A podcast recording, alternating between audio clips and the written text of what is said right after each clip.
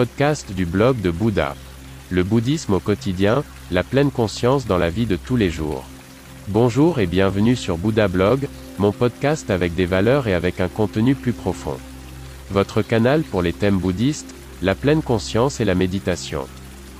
Je m'appelle René et je suis très heureux que vous soyez là. Pendant de nombreuses années, j'ai vécu dans un temple en Chine, j'ai été ordonné moine, j'ai étudié les arts martiaux et la philosophie du prince indien.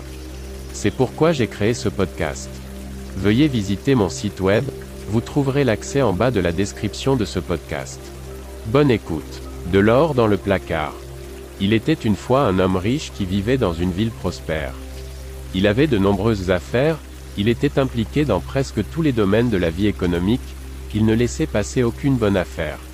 Il gardait sa fortune dans un grand coffre-fort dans l'armoire de sa maison, il l'ouvrait tous les jours, regardait ses pièces, pensait aux transactions rentables et passées, lorsqu'il regardait sa fortune, cela lui faisait chaud au cœur. Un beau jour, alors qu'il rentrait chez lui après une longue journée de travail, il eut un mauvais pressentiment dès le seuil de la porte. Il s'aperçut immédiatement que quelque chose n'était pas comme il le fallait, la peur monta en lui, il courut vers son armoire, elle était grande ouverte, la cassette avait disparu, on l'avait volée. Il est devenu fou de rage, il a appelé sa femme, ses enfants, personne ne savait rien, tous étaient absents de la maison pendant la journée. La police vint, les voisins, chacun de ses amis, tous le consolèrent, mais rien ne put atténuer son malheur, lui qui avait toujours tant apprécié ses pièces de monnaie. L'un de ses amis lui parla de sagesse bouddhiste, puis lui demanda As-tu fait bon usage de tes richesses Non, répondit le voleur, mais j'ai toujours aimé regarder mon argent. Alors, dit l'ami, regarde simplement l'armoire fermée et imagine que la cassette s'y trouve encore. Qu'est-ce que ça peut te faire de savoir par qui celui qui te l'a donné autrefois te l'a réclamé? Épictète, esclave romain 50 à 138. La richesse est une chose. Qui est riche, qui est pauvre? Un paysan avec une toute petite ferme est-il peut-être plus riche qu'un banquier multimillionnaire, si le paysan est aimé mais pas le banquier? Et l'absence de souffrance n'est-elle pas la véritable richesse de la vie d'un homme? Tout comme Bouddha nous l'a montré, vous n'amasserez pas de trésors sur la terre, où la teigne et la rouille les dévorent, et où les voleurs creusent et dérobent. Bible. Accumuler toujours plus de richesses, est-ce que cela rend heureux? Je dis, non. Certes, l'argent rend indépendant, il donne une certaine sécurité, des choses peuvent être achetées, certaines idées peuvent être réalisées avec de l'argent, mais le vrai capital n'est pas matériel, la vraie richesse se trouve dans le bonheur, l'amour, l'harmonie, la satisfaction, le succès, la santé, la sérénité et dans la famille.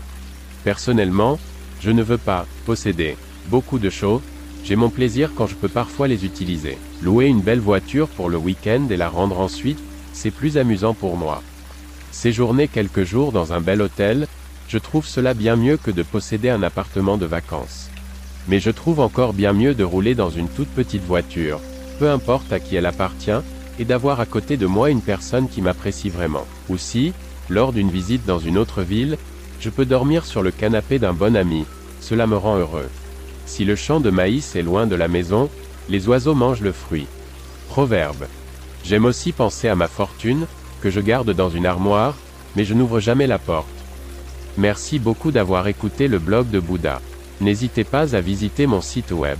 À demain.